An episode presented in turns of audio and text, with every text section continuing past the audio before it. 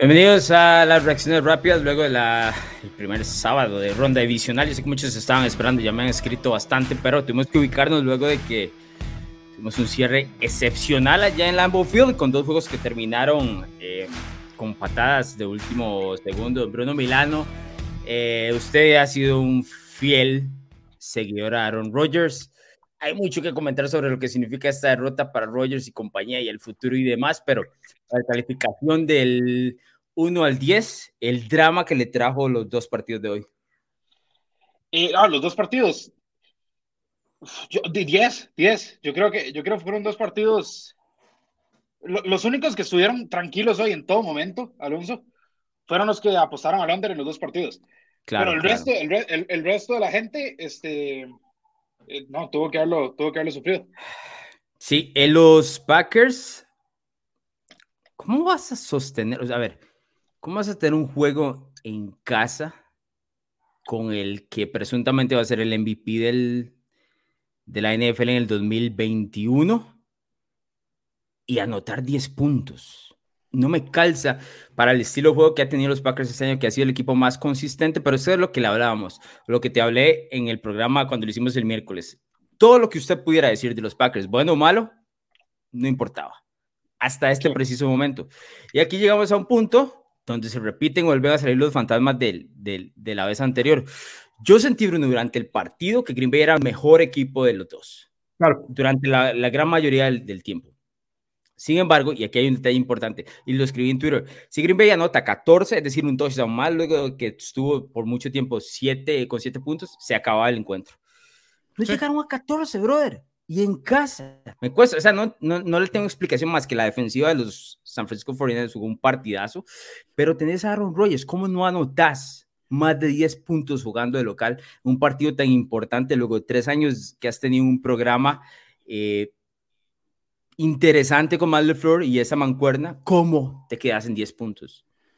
Sí, aquí me quisiera dar la palmadita en la espalda diciéndote que yo todo este tiempo diciendo que el pareo era el más difícil cuando si jugaba Nick Bosa. Pues no lo pusiste. Pero es que, no, no, pero porque, porque Nick Bosa no estaba confirmado. Ahora, sí te voy a decir algo. Incluso con Nick Bosa y todo sano, jamás pensé ver una actuación como la que vimos hoy de los Packers. Y, y es que, o sea, cinco capturas no es algo usualmente que le vemos usualmente sufrir a Rodgers pero incluso con eso, el, la, la falta de ganas que, que, yo vi por momentos de... Bien, o sea, como vos decís, dos touchdowns necesitaba Green Bay para ganar ese partido. Porque San Francisco no, le iba a poder hacer... No iba. Es más, la ofensiva anotó tres puntos. Bueno, seis en el caso del último field goal. Pero nunca encontró la segunda anotación en general. Lo que, lo que me haría rabia si soy alguien eh, seguidor de los Packers es saber que tuve por tres cuartos la oportunidad de presionar el acelerador un poquito y, y se acababa esto y no lo hicieron. O sea, fue, fue una pasividad. los equipos especiales, viejo, hay que, o sea, es un tema aparte, pero la ofensiva pudo haber acabado con esto. En el momento en que Jimmy te regala esa intercepción, eh, Aaron Rodgers hace ese pase con Aaron Jones que cruza casi que toda la cancha y te bloquean ese field goal. Porque, bueno, al final con ese field goal, si hubieran asegurado al menos no perder, ¿verdad? Entonces, e, e, ese tipo de cosas hacen que el equipo merezca perder, sean los Packers o sea quien sea, ¿verdad? Un detalle que me, que me llama la atención a mí, siempre me ha llamado la atención de, de, de Aaron Rodgers en general y en, y en postemporada, porque si explicas la cantidad de triunfos que él tiene en, en playoff con lo excelente que ha sido durante toda su carrera en temporada regular, ¿no? Pero Rodgers no tiene dentro de su hoja de vida derrotas tan impactantes o, o aquel, aquel, aquello que nos gusta decir como el choke job que tuvo Peyton Manning durante mucho tiempo, ¿no? Donde no podía sobrepasar cierta barrera. Rodgers sacó un Super Bowl temprano en su carrera en el 2010 y a partir de ahí tuvo otra presencia en lo que podríamos decir eh, eh, eh, el, el escenario de la NFL. Pero entonces luego ves la hoja de vida de Rodgers y tiene ya 11 años de no llegar al Super Bowl pero revisa los partidos que usualmente lo eliminan. Y estadísticamente no son partidos graves. No, es, no puedes apuntar al partido y decir, es ahí donde perdieron el partido. O aquí fue donde se equivocaron Rodgers. Si Rodgers hubiera hecho esto, ganan el partido. No existe eso en la carrera de Aaron Rodgers. Por lo cual, el balance siempre, como para poder decirlo, estudiarlo y demás, es muy complicado, ¿no? A la hora de revisar, porque tal vez uno no recuerda el partido completamente, son tantos años, ¿no? Uno va atrás y dice, no recuerdo. Pero lo que sí yo he tenido muy claro, revisando en general o recordando la carrera de Aaron Rodgers, es que tiene precisamente partidos como el de hoy, que es el hecho donde no mata al rival, ¿no? Donde no tiene esa agresividad. El tipo no lanza intercepciones, entonces no le vas a encontrar esa intercepción que te venda a, tus, posibles victorias, pero tampoco tiene esas actuaciones impresionantes, más allá de la que tuvo contra los Steelers en el Super Bowl, donde digas, ah, no, eh, la revienta, no tiene esa agresividad para matar. Y esa es la diferencia que podríamos encontrar con otros mariscales de campo contemporáneos como él. Específicamente el caso de Tom Brady, que es con el que se le analiza, ¿no? Porque siempre se dice que Aaron Rodgers es el mariscal de campo más talentoso. Y esa es la manera de defenderlo cuando no puedes hacerlo con la hoja de vida de campeonatos, ¿no? Que al fin y al cabo, ¿a qué vinimos, Bruno? ¿Para qué estamos aquí? Para ganar el, trofeo Lombardi, para llenarme de anillos, eso es todo. Entonces, cuando llegas a un punto y dices, bueno, no puedo explicar por qué es que Rogers no es esto, es su falta de agresividad en momentos importantes donde encuentra que las defensivas lo detienen en pareos interesantes. Por ejemplo, hoy contra San Francisco. San Francisco Davante Adams se lo comió en el primer drive completamente. Y San Francisco dijo, no, me ganas con quien sea el resto del partido, pero no con Davante Adams. Y yo lo escribí en Twitter. Aaron Rodgers se ve como un absoluto genio cuando le tira la bola al 17. Pero cuando busca a todos los demás, se ve muy normal. Y eso tiene que ver con el tema del mariscal de campo, ¿no? En unas reacciones rap, en una reacción rápida, no, en unos pensamientos que, escribí para narrativa hace dos meses atrás, yo decía y les explicaba a los aficionados de los Packers, ustedes tienen un muy buen equipo y les puede alcanzar para ganar el Super Bowl a como está el resto de la liga en el 2021, pero no tienen nada especial más allá de Davante Adams y Aaron Rodgers. Eso es todo. Y ojo, que hoy la defensiva jugó de, de manera brillante. No hay nada que criticarle, porque usualmente el verbo es, ah, no, es que Aaron Rodgers eh, la defensiva lo dejó quintando, ¿no? No le apareció. Pero hoy no podemos contar esa historia. Me parece que va del lado de la ofensiva, del número dos, de su falta de agresividad para poder cerrar un encuentro contra un rival que al frente, su mariscal de campo contrario, Jimmy, estaba regalando el partido, no estaba haciendo absolutamente nada. Entonces, yo sí creo que dentro de todas las eliminaciones que se le han dado a Aaron Rodgers, esta me pesa, un, o sea, me pesa de una manera tan enorme porque el partido estaba ahí para llevárselo. No solo eso, sino porque toda esta temporada siguió el hilo conductual de que Rodgers había hecho un gran problema toda la temporada baja, eh, amenazaba con irse, el tema y demás. Luego hacen una temporada extraordinaria después de la trágica semana 1, entonces todo se calma. Ahora llega esto y uno, uno pues, se queda pensando, ¿verdad? Em, a ver, yo, yo concuerdo y bueno, lo dije, de hecho, el, el tema no apretar el acelerador fue, fue algo grave. Pero, pero es que yo no sé. Vos mencionaste este, este tema de, de, ahogarse en los momentos importantes. Mencionas a Peyton Manning. Peyton Manning. Atragantarse es mala palabra. Sí, sí, exacto. Peyton Manning le pasaba tal vez por más bien quererlo mucho, ¿verdad? Y por mm. querer ser él. Otros jugadores como Philip Rivers simplemente les temblaba la mano. En el caso de Rodgers, creo que es, es tal vez es por indiferencia, como, bueno, si sale, eh, y si no, eh, ¿me entendés?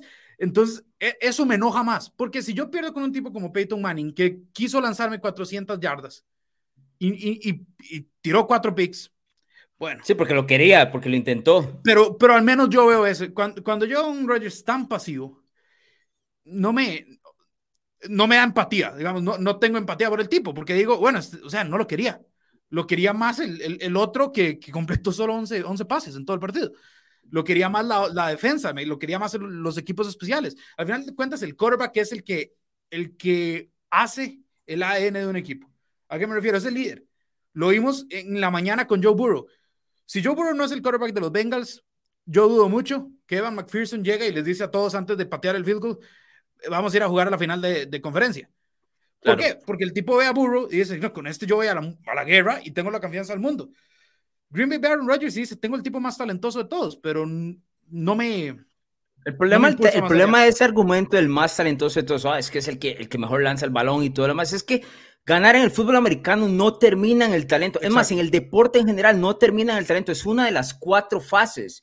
Y, tiene que ver el tema físico, el tema mental, el tema de ser clutch y demás. Entonces, el talento te llega hasta un punto, tienes que quererlo un poquito más y apretar y todo lo demás. Yo no creo que Rodgers tenga eso, y lo cual me parece sumamente extraño, porque la verdad es que sí, el talento del hombre es superior al de muchos mariscales de campo que son muy buenos, pero hay otros ingredientes que te llevan a, ganar dentro de la liga más competitiva eh, del mundo. Voy con un mensaje rápido porque quería agarrarlo aquí. Dice Carlos Fuentes, lo mismo de todos los años. ¿Por qué pongo este mensaje antes de leer el montón que tenemos ahí que nos están viendo a través de la reacción rápida de, de ronda divisional? Porque a mí esa narrativa no me gustaba y no me gusta. Y la gente sabe, quien escucha NFL Latino, quien lee los pensamientos a través de narrativax.com, que yo no tengo una muy buena relación con los, con los aficionados de los Packers. Yo no tengo absolutamente nada contra la franquicia ni con Aaron Rodgers. Es un tema con los aficionados. Pero esa narrativa de que todos los años va a ser lo mismo, a mí no me gusta porque yo llego al punto de que cada año es algo diferente y tenés una oportunidad de mostrar lo contrario. Pero tres años consecutivos ganando 13 partidos y quedándose antes de llegar al Super Bowl, en este momento me parece sumamente indefendible, Bruno. Sí, es, y, puedo dar fe, Alonso, que vos tratás de alejarte de ese, de ese argumento siempre. Eh, obviamente, pues aquí nos ven a hablar y de todo, pero Alonso y yo hablamos básicamente todos los días, eh, porque, porque así somos, y peleamos básicamente también todos los días. Pero si hay algo en lo que siempre, siempre ha estado como muy claro, es que Alonso no es alguien que dice es lo mismo todos los años hasta que hay una prueba realmente empírica. lo, lo, hiciste con Drew Brees. Con Drew Brees duraste nueve años y, a los, al, y al décimo año fue que dijiste, este tipo, eh, bueno, hablando de, atragantarse, este tipo... Más paciencia que, que, Jerry Jones con los entrenadores en jefe, eso es. Exact, exactamente. Ahora, ¿qué tanto podemos achacarle al equipo fuera de Aaron Rodgers? Yo creo que quitando la defensa, este, Pero a quién vas a voltear, a quién vas a voltear a ver como, como el error. Por ejemplo, uno de los, una de las cosas que usualmente se hacía para, para hablar de este tema de San Francisco y Green Bay es que la gente decía, bueno, es que Green Bay tiene el mejor mariscal de campo, San Francisco tiene el mejor juego por tierra, este, las defensas están comparables, qué sé yo, y, y por ahí al largo se decía, los equipos especiales, ¿no? De Green Bay son de los peores de la NFL. Y quienes hemos visto toda la temporada sabemos eso. Pero cuando tienes un mariscal de campo de tal magnitud como Aaron Rodgers, no tomas en cuenta ese espacio porque no crees que va a ser esa la diferencia. Yo en ningún momento pensé que los equipos especiales iban a tener tal impacto en un partido tan importante, porque siempre pensé que se iba a decir en la diferencia entre mariscal de campo y hasta la jugada del bloqueo, esa era la diferencia del partido. Lo que hacía Rodgers contra lo que hacía Jimmy. Ojo, y Rodgers pasó tres cuartos sin hacer absolutamente nada. Pero Jimmy simplemente no regalar la bala. Exacto, Jimmy regaló dentro de la, eh, de la zona roja, quitándole mínimo tres puntos al equipo eh, de los Packers, perdón, de los Niners. Y ahí es donde yo dije, al final todo se va, a se va a terminar decidiendo por la diferencia entre Jimmy y Aaron Rodgers. Y no se termina por eso porque los equipos especiales salen a la luz. Entonces, ¿a quién vas a culpar?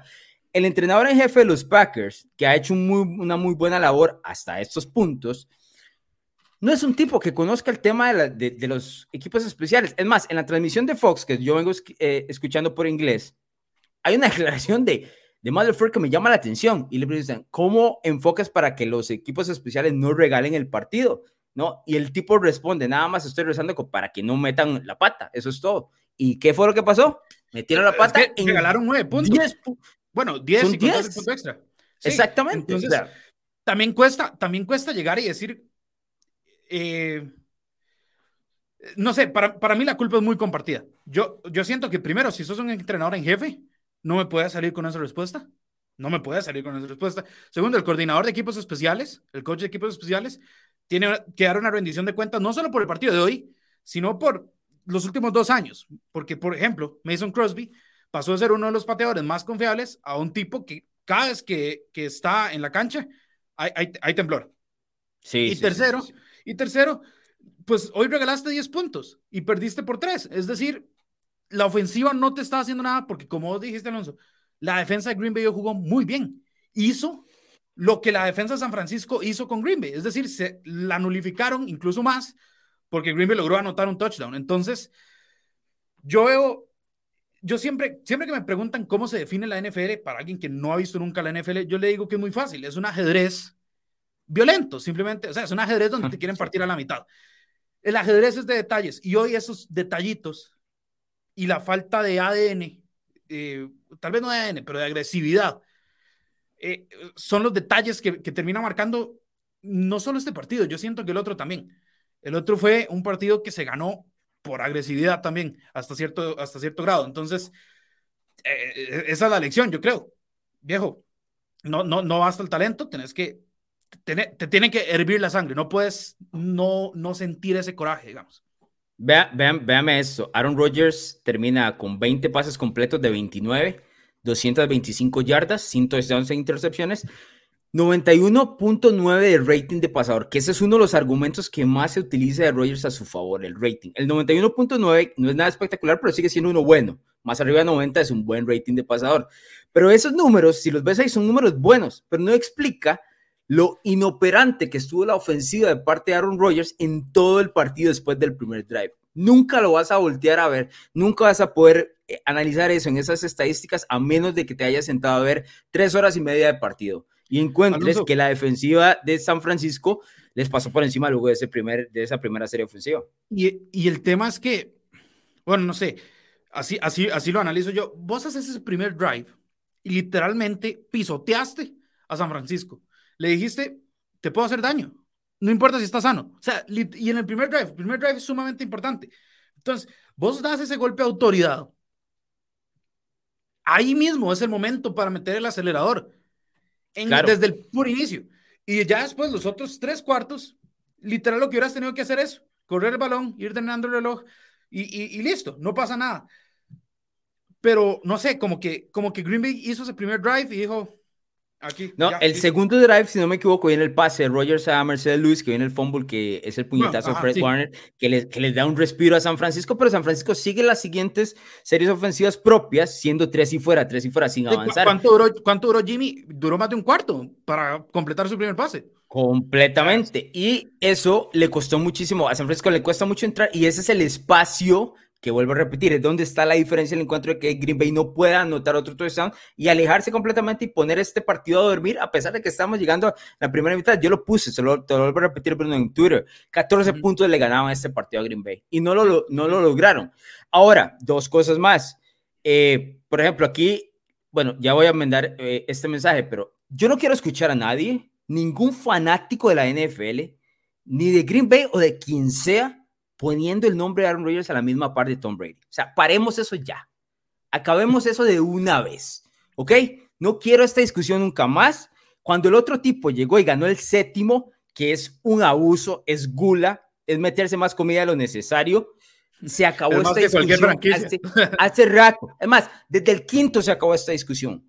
Pero ustedes, bueno, ustedes me refiero a ciertos aficionados de los Green Bay Packers que siguen con eso que el 12 de Green Bay está a la misma altura del 12 de Tampa Bay o del 12 de Indiana. No, no, brother, paremos eso, porque no estamos llegando a una discusión inteligente. El momento que separemos que hay un extraterrestre y no es por talento y juega en los Buccaneers y jugó en los New England Patriots por 20 años, ese es el extraterrestre, no el otro. Entonces, cuando hagamos esa distinción, Aaron Rodgers lo podemos comparar con todos los demás que vienen para abajo lo que usted quiera, pero con una actuación como la de hoy no me lo pueden poner ahí nunca, especialmente luego de tres años consecutivos, ganando más de 13 partidos en temporada regular y quedándose a un paso y ahora un paso y medio del Super Bowl. Entonces no quiero esa discusión más, no es, no es correcta, no está permitida, por lo menos en los canales de NFL Latino, nada. Eso, eso lo tengo claro. Voy con algunos eh, mensajes por aquí. Este Luis Roberto dice, Alonso, acábate a los, a los Packers fans. No, no se trata personal sobre los Packers fans. Lo que sí es cierto es que no quiero esa, esa discusión, porque Bruno y vos y yo grabábamos NFL Latino Diario aquí, cuando hacíamos el, el Hoy en la NFL. Y lo escribo en narrativa, o sea, tengo dos meses de no hablar de los Green Bay Packers. ¿Por qué tengo dos meses de no hablar de los Green Bay Packers? Porque nada de lo que sucedía antes significaba hasta este momento. Y si los Packers llegaban al Super Bowl y ganaban el Super Bowl, yo me tragaba las palabras y le escribía unos pensamientos de 3.000 palabras solo a los Packers. Se lo podía asegurar pero no sucedió. Y ojo, y tengo que ser muy claro, yo pensé en el 2021, Super Bowl 56, yo pensé que los Packers iban a estar ahí. Es más, lo tenía claro, especialmente, y te lo mencioné en el programa anterior, por el default, el descarte de decir, no hay otros equipos que se vean tan fuerte como Green Bay en este momento. No es que Green Bay sea espectacular, sino por el tema este de que no hay otro más. Pero bueno, hoy San Francisco llegó, tuvo algo de complicidad de los Packers y lo terminó eliminando. Esta es la grandeza del tema de la NFL, ¿no? Que juegas una mala tarde, una mala noche y te fuiste para la casa y se acaba todo de, lo, de las tres semanas. No sé si tienes algo que agregar, sino para eh, ir leyendo mensajes. No, nada más del otro lado, eh, entiendo que hay complicidad de los Packers, pero no le quita mérito a lo que hizo. Ah, no, en absoluto. Es más, eh, yo sí no le voy a dar mucho crédito a Jimmy. Tengo que ser claro, ¿verdad? No, no, no, no. Jimmy sostuvo a ese equipo a tener más éxito en el costado ofensivo. Y Tibo Samuel se montó a ese equipo en la espalda de una Es una barbaridad de jugador. Yo, ¿Sabes qué me... yo, lo puse en Twitter. Pues, Divo Season. O sea, cuando se dieron cuenta que era con el 19, se acabó. ¿Sabes qué me llama mucho la atención de él? Que claramente los aficionados de los Niners saben esto, pero para los que usualmente no lo ven, la visión que tiene el tipo para encontrar los huecos, no un hueco, los huecos en una misma jugada. El tipo aguanta, te, te recordás los mejores momentos de Le'Veon Bell, ¿no? Y luego ¡pam! explota en el, en el hueco. Divo Pero es mucho más rápido que Le'Veon Bell. Exactamente, eso te iba a decir. Tiene una explosión brutal. Entonces, a veces no, no se le da ese crédito a la hora de la lectura de los huecos. Pero el tipo es, es fantástico. Algo más, este, Bruno, si no voy eh, leyendo aquí. Era el, el, lo que te iba a mencionar era totalmente el, otro costado, el defensivo. Cuando nosotros dijimos en el, en el miércoles en NFL Latino que esto iba a depender si Fred Warner y Nick Bosa están, pues creo que se notó. Fred Warner tiene ese, ese, fumble de Mercedes Lewis. Nick Bosa se comió, tuvo dos capturas y demás, pero se comió todo el partido a la línea ofensiva de los Packers.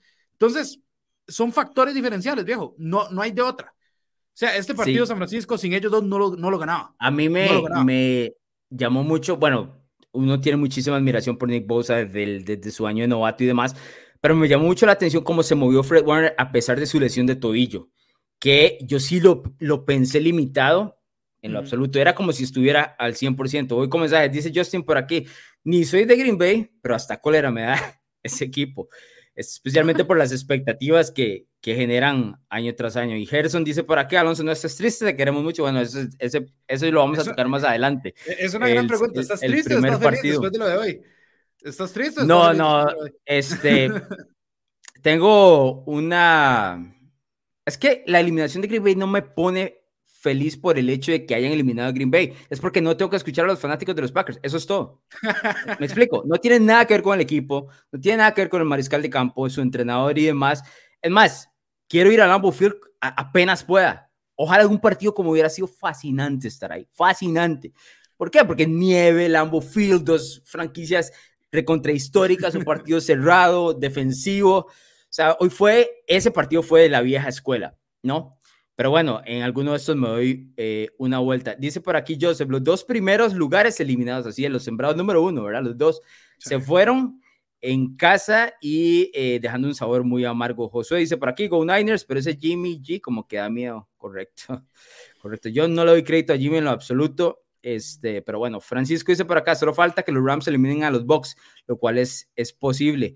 Eh, Manu dice, aquí estamos dando la cara, me imagino que eso es un aficionado a los Packers. Y River dice por acá, eh, probablemente vimos lo último de Rogers en Green Bay. ¿Qué piensas de eso, Bruno? sin duda, yo creo que después de, de lo de hoy, después de lo que vimos en el, en el, en el off-season, si, si Rodgers vuelve a Green Bay, es un papelón. Creo que es un papelón. Mm. O sea, o, o, o, te quedabas por la puerta grande o te ibas por la puerta grande, pero si hay una puerta chica, fijo, no puedes volver. Porque, yo sí pensé, yo sí pensé, dime, dime. Es que básicamente jugaste a tener de rehén a tu franquicia, con hacer otros movimientos. eh, llamaste cosas, digamos, le dijiste cosas a los altos mandos, eh, las conferencias de prensa no se guardó nada. Entonces ahora, después de una actuación como la de hoy, como vos decís, es que si, si, si Rogers hubiera mandado 300 yardas, 3 touchdowns y, y, Claro. Pero después de algo de hoy, ¿con qué cara vas a ir y decirles, y decirles algo? Porque si yo soy el front office, yo le digo, oh, qué lindo el carácter que me estás mostrando aquí, pero en la cancha yo no lo vi. Entonces, creo que sería, creo que sería un acto de hipocresía tremendo. Si Rogers ah, pero a mí no me extrañaría, porque yo hay una cláusula ahí, eh, como un huequito en el, en el contrato que permite con el, la reconstrucción del contrato Rogers una vez se apaciguaron las, las aguas, que permite que él regrese el próximo año. Lo que no sé es cómo, o sea, si él va a estar interesado en seguir jugando, ¿no? Porque ha considerado, ha considerado el tema del retiro y lo de Davante a él lo podría atrapar también, o la situación de Rogers podría atrapar a Davante, teniendo en cuenta que será gente libre y probablemente uno de los más buscados, ¿verdad? Dentro de esa posición de, de wide receiver. Yo sí sentí hoy, Bruno, y, y me cuesta decir esta afirmación porque va, va, va, a sonar como que yo estoy en contra de Aaron Rodgers. Y, y, quiero ser claro en que no, a pesar de que tal vez mis palabras no lleguen o, o tengan una pared.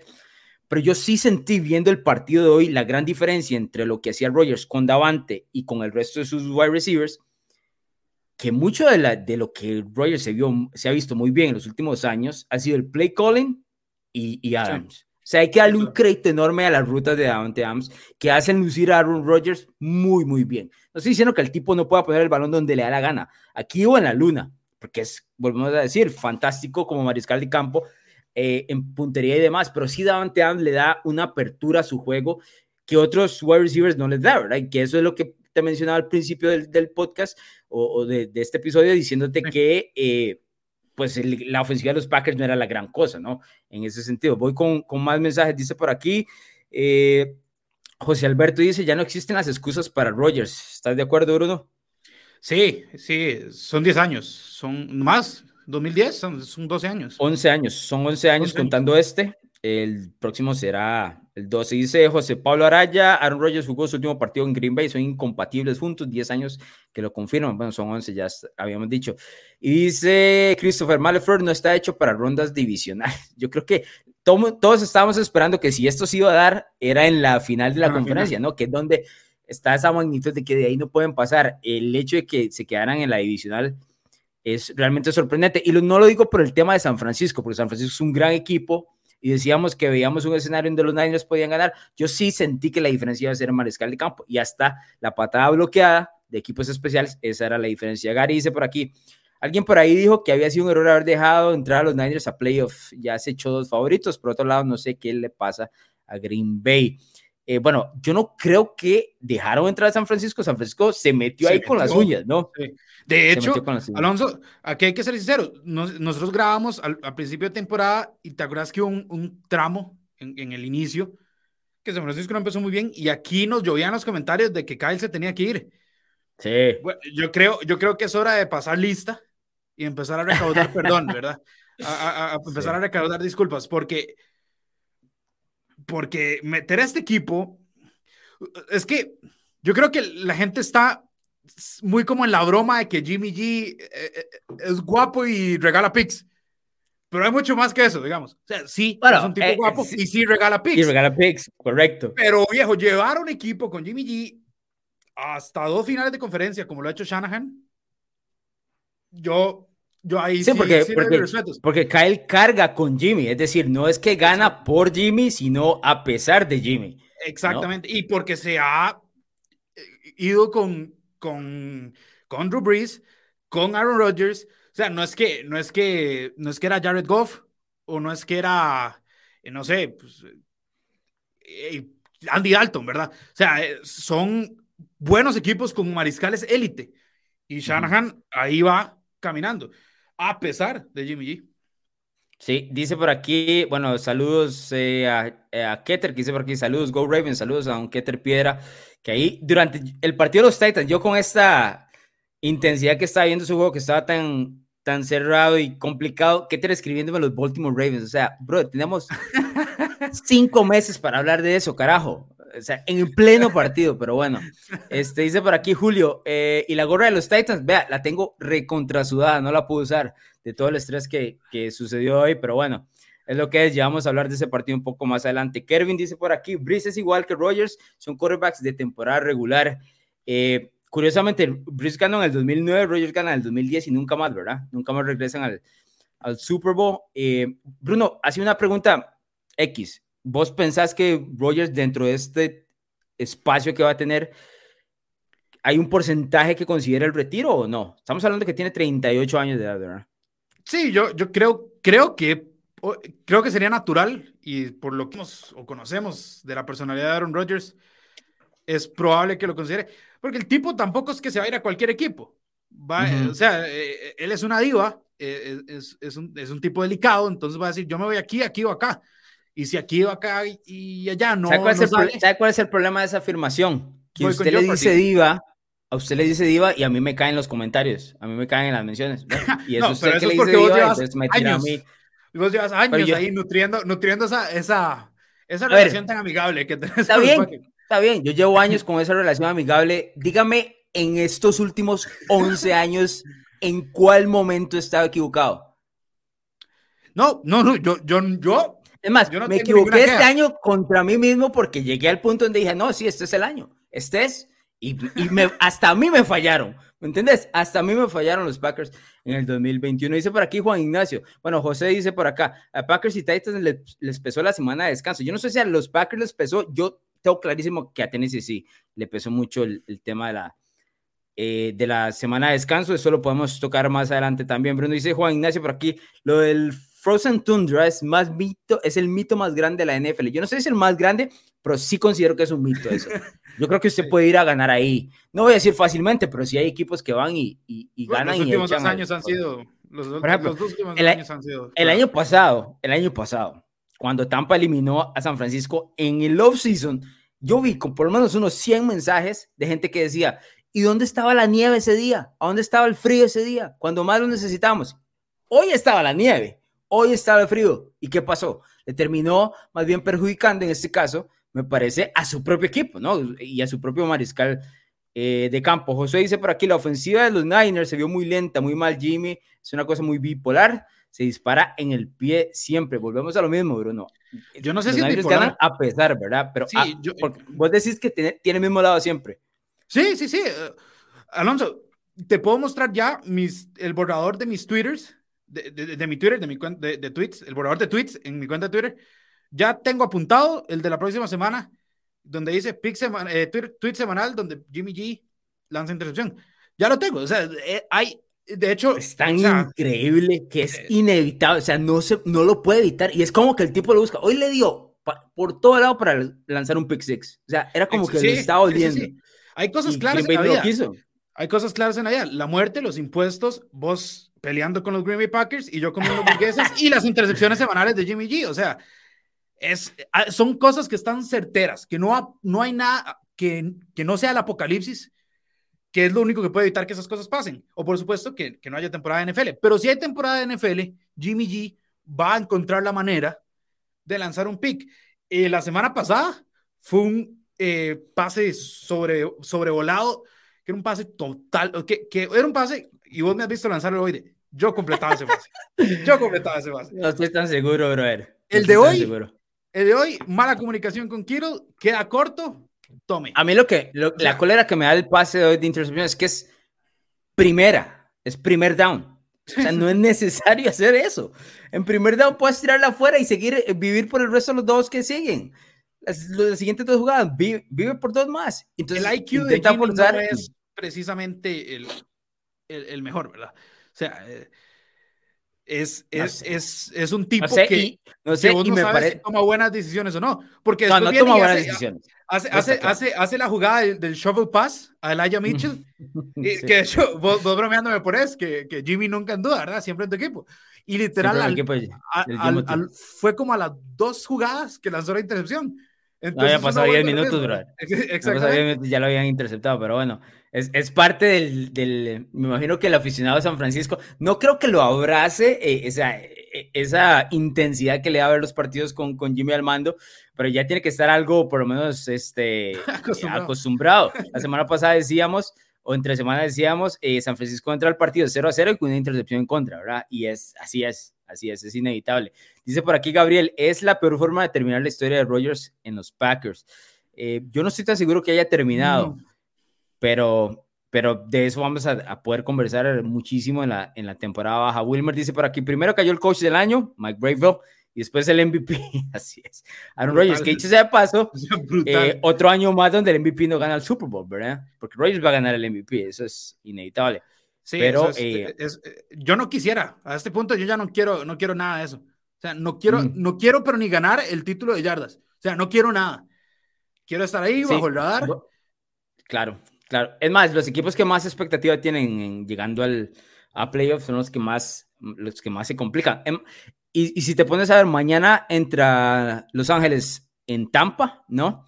Y podríamos tener en la final de la Nacional, si ganan los Rams, el juego de la semana 18, que fue San Francisco visitando a, a, en este caso, a los Buccaneers. Es más, San Francisco va para alguno de los dos sectores, ya sea Tampa o Los Ángeles eh, mañana. Dice por aquí Manu que San Francisco es un topo gigante que vino a desordenar absolutamente toda la, nacional, ¿verdad? El equipo de los Niners. Adad dice, la defensiva y los equipos especiales de San Francisco jugaron monstruosos. Si 49ers quiere llegar al Super Bowl, tiene la ofensiva que jugar mil veces eh, mejor. Estoy completamente eh, de acuerdo. Y es más, ¿te imaginas a San Francisco ganando el Super Bowl con una ofensiva como esta, Bruno? No. Y lo digo específicamente por su mariscal de campo, no el resto de los, integrantes, es su mariscal de campo el problema. Te voy a ser honesto, no veo descabellado que lleguen, no los veo ganándole a, a ya sea a los Chiefs, o Bills o Bengals. Es que, ¿sabes qué es la cosa? Sean Chiefs, sean Bills o sean Bengals, tienen mariscales sumamente agresivos. Claro. A veces tan agresivos que son a su propio detrimento pero son agresivos y son play callers agresivos. Andy Reid es agresivo, eh, Zach Taylor agresivo y Brian Double es uno de los mejores coordinadores eh, ofensivos de, la liga. Entonces, ahí cambia la cosa. Ahora, no veo descabellado que San Francisco llegue eh, por las lesiones que tiene Tampa en su línea ofensiva y porque, y porque Shanahan y McVay, pues eh, eh, ah, pero se lo come, ¿verdad? O sea, Shanahan tiene a McVay. es, un pareo de cocheo que, que, que, tiene claro dueño. Entonces, ahora, si vos sos, si vos sos San Francisco, ¿por quién, ¿por quién vas mañana? O sea, ¿quién crees que pasa? Porque por un lado, creo que el mejor pareo sería contra una Tampa totalmente debilitado y un mariscal de 44 años. Claro, el mariscal de 44 años es Tom Brady, pero por otro lado, sabes que aunque el otro equipo probablemente está completo. Yo tengo la respuesta, yo tengo la respuesta. Eh, tenés el coach. Tengo la respuesta clara. Yo quiero los, yo soy San Francisco. Yo quiero los Rams. Yo quiero Rams. Yo no quiero, yo no quiero ver a Tom Brady. en la, yo no quiero ver a Tom Brady en la final de la Nacional. Menos que tengo que ir a visitar en Tampa, donde ha perdido un partido en todo el año contra la defensiva de los Saints, que San Francisco, por muy buena presentación que tuvo hoy contra Aaron Rodgers, no es esa. ¿verdad? No es esa. Y a mí una de las cuestiones que más me, complicó en el, tema de los, Packers hoy era que Rogers no buscó a nadie más si no, fuera, si no fuese Davante Adams y un poquito Aaron Jones, pero eran ellos dos, nada más. Tom Brady va a intentar a buscar el resto de, los sumares, de sus jugadores, a pesar de que no estén. O sea, va a intentar con, en una posible final de la Nacional, ¿verdad? Estoy hablando. Mike Evans, Gronk, le va a intentar los pases a Tyler Johnson, le va a intentar a Perryman si llega a recuperarse, que creo que no va a estar, o por supuesto a sus, todos sus running backs que tiene ahí, que, que siempre eh, sacan la final. Entonces, yo no quisiera ver a Tom Brady en la final de la Nacional si soy San Francisco. No significa que los Niners no puedan ganar, no estoy diciendo eso, pero es esa, es esa complicación. Y eh, creo que también ese maniático número 12 que lidera la ofensiva de los Buccaneers tendría un poquito de excusa que no necesita para irle a pagar a los Niners en una final de nacional, porque los Niners, hay una, yo tengo unos pensamientos donde explico de arriba abajo cómo San Francisco no fue por Brady por quedarse con Jimmy. Es más, ¿se acuerdan el video de te vas a quedar con ese hijo de puta? Bueno, el hijo de puta era Jimmy. Entonces, ahí hay algo que puede, una chispa, una excusa mínima que necesita ese maniático como para ganar a los demás. Entonces, si yo soy San Francisco, además de que le acabo de pegar a, los Rams, los veo siempre y mi entrenador en jefe, Kyle Shanahan, le pega siempre a McVay, me quedo con que el mejor pareo para San Francisco son, son los Rams. Y, y lo decíamos en las predicciones, que por lo menos a mí no me han salido bien. Ah, bueno, vos tampoco hoy, pero... Eh, no, no, yo tengo la mitad de este pick. Creo que yo tengo la mitad de este pick. No, bueno, no ¿qué es eso? hay que ¿Qué es eso? Yo tengo la mitad de este pick. No, no, no. te dije, es más, te dije el miércoles. brother, si me dijiste toda la semana que este es el peor partido, ¿por qué no tomas San Francisco? No, tenés que ponerlo en el papel. Tenés que ponerlo en el video y no lo pusiste en el video. Yo sí dije que Green Bay iba, a pasar. No, no estaban confirmados los otros dos, pero, pero, pero yo, yo me merezco un 0.5 de este pick. Creo que, creo que deberías no ser malo y conceder el 0.5 de este pick. No, no compartan, no existe tal cosa. Este, Obed dice por acá, no lo defiendan a Rogers en free y se, y se acabó, díganlo, no pasa nada. Eh, sí, lo dijimos al principio, lo dije al principio, de una manera un poquito más cordial, pero sí, el tipo, es que no es que se achica, porque yo no lo veo achicado, pero creo que falta fuego ahí. Creo que le, vale, exacto. Yo, es lo que yo te dije, yo creo que es indiferencia, pero así de primera, como si fuera un partido de semana 3. Dice Karina por acá, el partido de San Francisco lo ganaron la defensiva de los equipos especiales 100%. Y Alejandro dice, nada, lo que pasa es que los Packers jamás fue ese equipo de miedo. Eh, te dice la analogía de la, Liga Premier, Bruno, el miércoles. Te dije, esto, lo bueno de la NFL es que no ganas esto siendo el que más hace puntos en la temporada regular. Tienes que ir pareo a pareo. Y eso es lo que le ha costado a los, a los Packers en los últimos 10 pues, años, bueno, en este caso 3 años conocido más claro, siendo sembrado número 2 eh, hace dos años, sembrado número 1 el año pasado y sembrado número 1 en el 2021. Eh, por aquí dice, Lego dice, Foreigners gana a pesar de Jimmy, correcto. Y Vendetta, que siempre nos está escuchando y leyendo, dice, has hablado de la falta de temple de Jimmy, hoy Rogers hizo mucho mejor ese papel, es decir, la, el falta, la falta de temple. ¿Sabes qué, ¿Sabes qué es el problema? Que decir eso de Rogers no, hacía, no, ha, no ha sido una característica normal durante los últimos años. Siempre se le da ese beneficio de la duda, ¿no? Ah, es que los Packers pierden por la defensiva, o que el coach, o que la llamada aquella de, de, de patear el field goal el año pasado contra los Buccaneers, ¿te acordás? Se habló muchísimo de eso y nadie recordó que Rogers pudo haber corrido la, la jugada anterior, ¿no? Y, no y tomó la decisión incorrecta en esa. Entonces, yo creo que ya no da para el beneficio de la duda. Exacto. ¿Querés que te diga algo que, que puede dolerle mucho a los aficionados de los Packers? El juego de temporada regular entre San Francisco y, y Green Bay, que Rogers hace, creo que con 30 segundos, el drive ganador. Dos pases adelante y. Dos pases adelante y field goal. Sí, y, y después hace el spike. Después de que hace el spike, vos ves cómo celebra Rogers. Y después de que Crosby hace el gol de campo, ves cómo lo celebra. Y después ves la actuación de hoy. El tipo tenía al revés del calendario. Pensó que era la final de conferencia. o sea, completamente. Increíble. O sea, si yo soy un fan de los Packers, yo, yo veo eso y, y voy a hacer eh, me, me, me, me, da algo, me descompongo. Yo es que soy fan de los Jets, entonces siempre me descompongo. Pero si soy alguien de los Packers, eh, yo veo ese partido y veo este y yo digo, no, o sea, no es posible. ¿Sabes qué estaba pensando cuando estaba viendo el, primer partido entre Titans y, y, Bengals? Que los Jets le pegaron a los dos. Sí, no, los Jets deberían estar en final de conferencia, pero eso es no, no, no se abuse, Bruno, o sea, son otras cosas. Dice por aquí, Kenneth, mis condolencias para ti, tú Titans, Alonso. Gracias, pero el equipo se disparó en el pie todas las veces que quiera, entonces está bien eliminado, no hay nada que quitarle a Cincinnati. Justin dice, rescatable lo de San Francisco, llegaron a las instancias con ese mariscal de campo, exactamente. Dice, ah, no le echen la culpa a Rogers, su defensiva era media tabla, los equipos especiales hizo lo peor de la liga, se merece algo mejor, no estoy de acuerdo, creo que el mariscal de campo necesita más cuando haces 10 puntos en casa.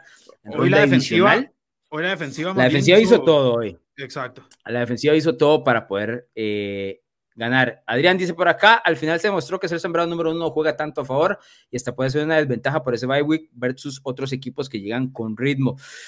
Habría que ver cómo se ataca el tema este, ¿verdad? Eh, en la NFC llevamos dos años con el equipo perdiendo antes de llegar al Super Bowl, siendo los Packers el mismo equipo. Y el año pasado en la AFC llegó Kansas City. Bueno, ahora pierde Tennessee, pero lo de Tennessee es un poco más volátil porque no era un equipo que hubiese tomado el número uno todo el año. Fue que lo ganó al puro final y especialmente por la ausencia de otros equipos dentro de la americana de, de salir hacia adelante. Dice Ramiro de la Torre. La defensiva de los Niners fue la que se impuso en este juego y a pesar de, de, esa secundaria que tiene, está lista para la próxima semana y para el Super Bowl si llegan. Eh, dice Chris, que es aficionado a los Packers, tiene razón, pienso lo mismo, debieron ir a la yugular y no lo hicieron. Este, Justin dice, ahora entendemos a Alonso cuando le tira a Green Bay, cuando le tiro es, no es nada personal, lo que pasa es que me cuesta mucho venderlo y ya a este punto ya, ya me rendí. Este, Wilmer dice que Rogers juega sobrado. ¿Compartides, Bruno? eh, tiene talento de sobra y juega como alguien que juega sobrado, pero no sobrado de bueno, sino el sobrado de, sí, soy mejor, pero eh, que le vale. Entonces, depende de la connotación que le quieras dar a, la palabra sobrado. Claro, eh, José dice, ustedes y ESPN inflan demasiado rollos, pero eso engañan a la gente y tienen expectativas que nunca suceden. ¿Estás de acuerdo, Bruno, o no? Eh, no, de hecho, nada más hay que revisar la red de NFL Latino para que vean cuántas veces dicen lo contrario, ¿verdad? Que, que más bien no le damos el, el suficiente respeto a los En especial vos, porque a mí voy a hacer, hay que ser claros. Si yo digo algo, yo he dicho varias veces que Rogers, desde visualmente, digamos, es mi segundo quarterback favorito también lo he criticado en su momento. El problema es que, como, como dijiste vos ahora, si yo digo algo, te, te van a caer a vos. Entonces yo juego, yo juego con ese comodín, digamos, con, ese, con esa cartita. Ah, Bruno, pero ok, esto es, aquí lo estamos hablando fuera, usualmente lo hablamos fuera de, de, de cámara y demás. Yo siempre te he dicho en, en playoff, cuando hemos hablado, cuando Rogers está en desventaja, además, aquí se cae. Sí. Te lo he dicho, aquí se cae. No tiene cómo salir. Y no tiene nada que ver con el tema de talento. Y tampoco yo lo veo nervioso. O sea, no, no lo veo nervioso. Es, un tema de algo, es prácticamente extraño de, explicar porque no hay donde usted le pueda apuntar ahí, usted diga, es esto lo que le hace falta. Pero no tiene lo que otros, o especialmente otro, que es con el que se le compara directamente, tiene, ¿no? Eh, y, lamentable para, lamentablemente para él, cuando vas atado de, atado de tantas alabanzas como se le dan en temporada regular, luego en postemporada van a venir las críticas y no rinden. Y han sido 11 años de, de no criticar, pero vea lo que nos dicen, aquí por aquí nos dice Fernando, de Uruguay, que pecho Phil Rogers, el periodismo es quien lo agranda, o sea, nos está, es como, como culpa de nosotros el hecho de poder, porque es, es ese balance, ¿no? El hecho de decir, ok, si es extremadamente bueno en temporada regular y es muy bueno en, en postemporada, pero no lo suficiente, ¿no? Es como encontrarle el puesto indicado cuando se hace esta discusión. El problema es que siempre se tira de más, ¿no? es que, sí, ese es el tema. Porque si vos quitas a Brady de la conversación, pues Peyton Manning tuvo grandísimos problemas para ganar Super Bowls. Es más, el segundo. El problema es compararlo con Tom Brady. Ese es el problema, Bruno. Lo comparas con Tom Brees, es exactamente lo mismo. Dos salones de la fama, dos probablemente top 5 en la historia. Tom Brady vino a arruinar la ah. conversación para todos. Esa es la realidad. Exactamente. En el momento que Tom Brady le arruinó la conversación a Joe Montana, ya, ya está. Mm. sea, ya está. De acuerdo. Este, dice por aquí Luis Roberto, sea cual sea la final de la NFC, tendremos dos grandes historias. De Shanahan que rechazó a Brady o la paternidad de Shanahan sobre McVay. Estoy de acuerdo. Dice Keter que no cree que Rogers tenga indiferencia para nada, Bruno. Eso es como para usted, ¿no? Keter Piedra. Sí, no, yo, yo, yo sí voy a sostener eso. Porque como vos decís, no es que se ve nervioso, no es que se ve con miedo, pero tampoco es que se ve con ganas de ganar. Entonces es como, bueno, ese es el partido, que se desenvuelva como, como sea. Y yo vivo ahí. Sí. Dice Armando por aquí, Alonso, calidad de gorro, regale una a los fans destacados. Podría ser, podría regalarle uno a los fans de los Packers, ya que para que no anden tanto la de los. Wow. Wow. Después te quejas. Es que es el problema, amigo. Después te quejas, Alonso. estaba, picando en el área, bro. ¿Cómo, le, ¿Cómo no le iba a rematar si estaba picando en el área? Alejandro dice por aquí. Este, Alonso y Bruno, ¿consideran que fue el último juego de Rogers con Green Bay? Bruno, hagamos una predicción. Yo, yo, sí, sí, sí. Yo, digo que no. Este, tenía más mensajes. Daniel dice, no sé, Bruno, no creo que sea indiferencia, simplemente nunca llegan a jugar. Eh, ¿Qué decís?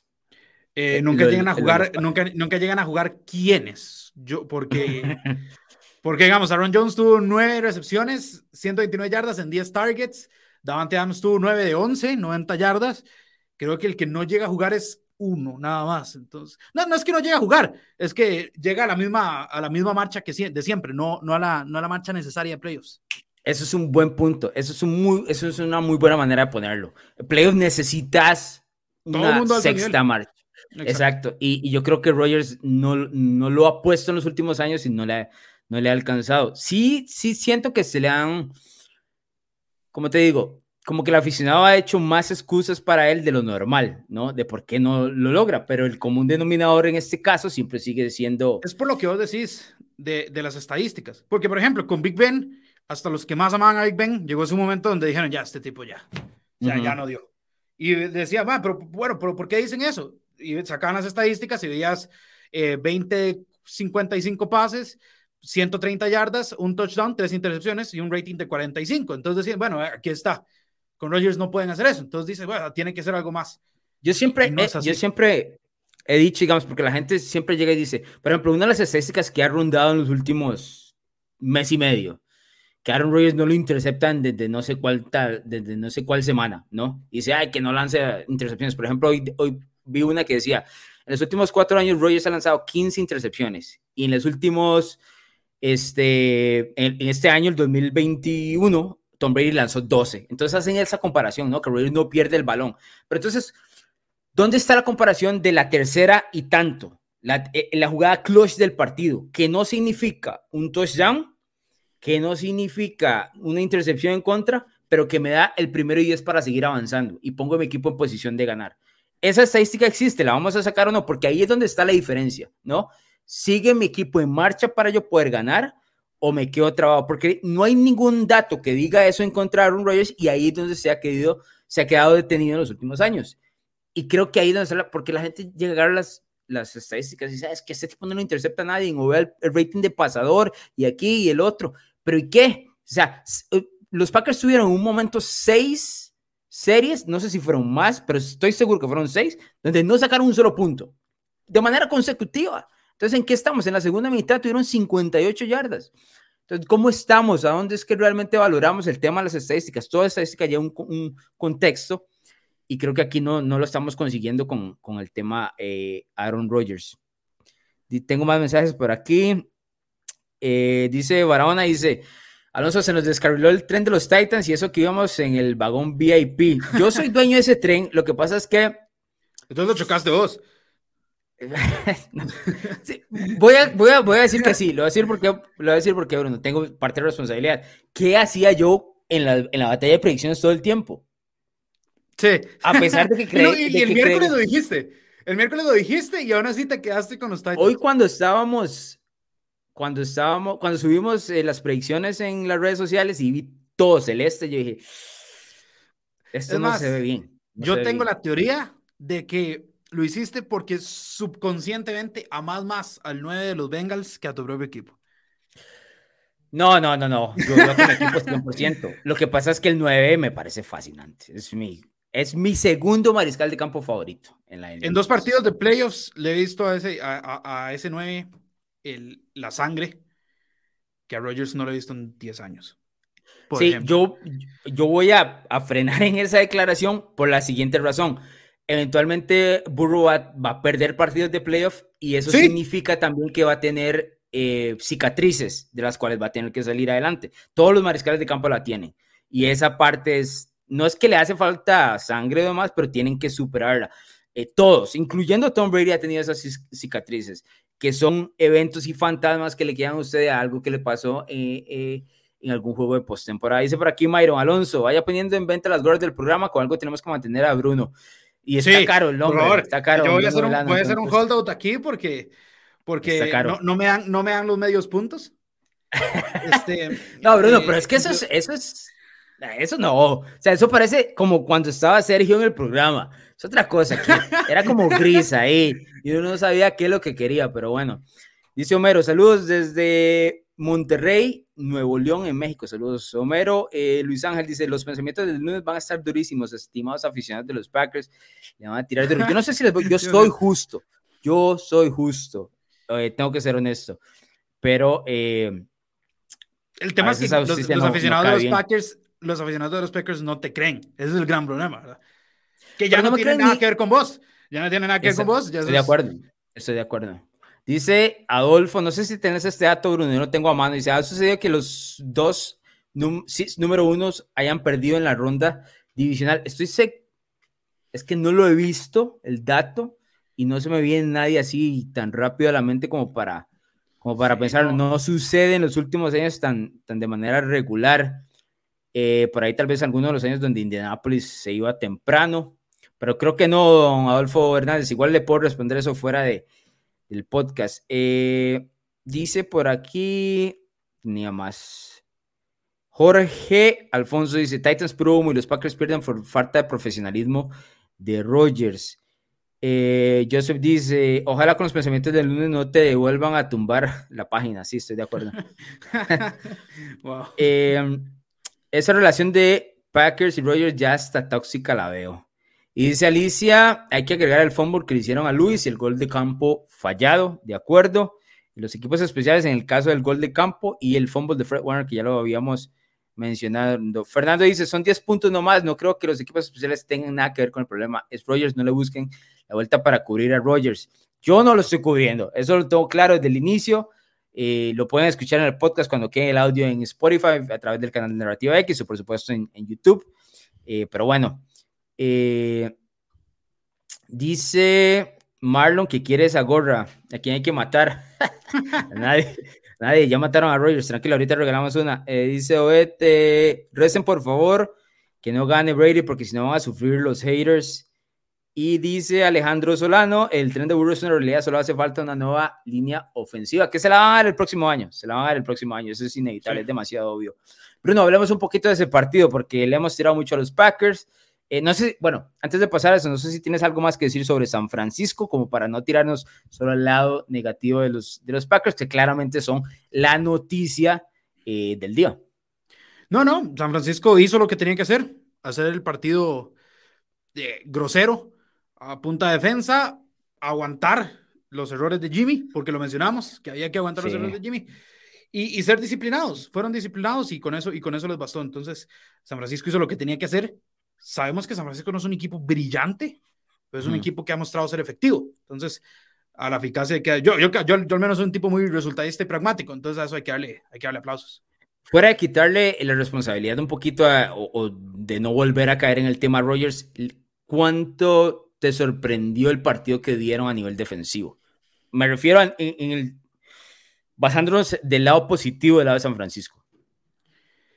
No, esta, esta, esta defensa hoy no, tal vez calor del momento, eh, reasons y que llaman, pero, pero un mejor partido que este, por todo lo que conllevaba, es este, es difícil de encontrarle a, esta, a, este, a este equipo en, en, toda la temporada. Porque si bien, por ejemplo, el de semana 18 era un partido vital, iban perdiendo 17-0, ¿verdad? Entonces, eh, teniendo el contexto, el lugar, el oponente, que tuviste a tus dos figuras de la defensa lesionadas hasta casi que el día de hoy, eh, es, es, un partido, es un partido clutch, es un partido clutch para la defensa. Sí, sí, la defensa. El hecho de, de haber recibido el touchdown en la primera serie y a partir de eso recibir nada más tres puntos, absolutamente eh, brillante en el costado defensivo. Ok, pasamos al, primer duelo del día de hoy, que fue la victoria de los Bengals 19-16 sobre los Titans. Eh, no sé qué te dejo, yo tengo mucho que decir sobre eso, pero va, a rodear sobre lo mismo. Eh, hay, hay, dos observaciones que quiero hacer sobre eso, pero en general, ¿qué te dejó el partido, Bruno? un partido que fue como, como dijimos que iba a ser, partido bastante cerrado, con, con muchas presiones al mariscal. Claro, esta vez casi que llegaron solo de un lado, ¿verdad? Eh, ¿qué, me deja este partido? Que Joe Burrow es un, es un animal que, y que Cincinnati, pase lo que pase, si lleguen a ganar el Super Bowl, tienen que gastar todos los picks del próximo draft en línea ofensiva, viejo. Porque si no, no te va a durar. o sea, no te va a durar. Yo no, no recuerdo un equipo que tenga una línea ofensiva de tal magnitud y gane el Super Bowl, la verdad. Como para yo decir. Es que, incluso la, de los Chiefs lesionada era mejor que esta. Y viste lo que les pasó en el Super Bowl. Digamos, nueve capturas, nueve capturas.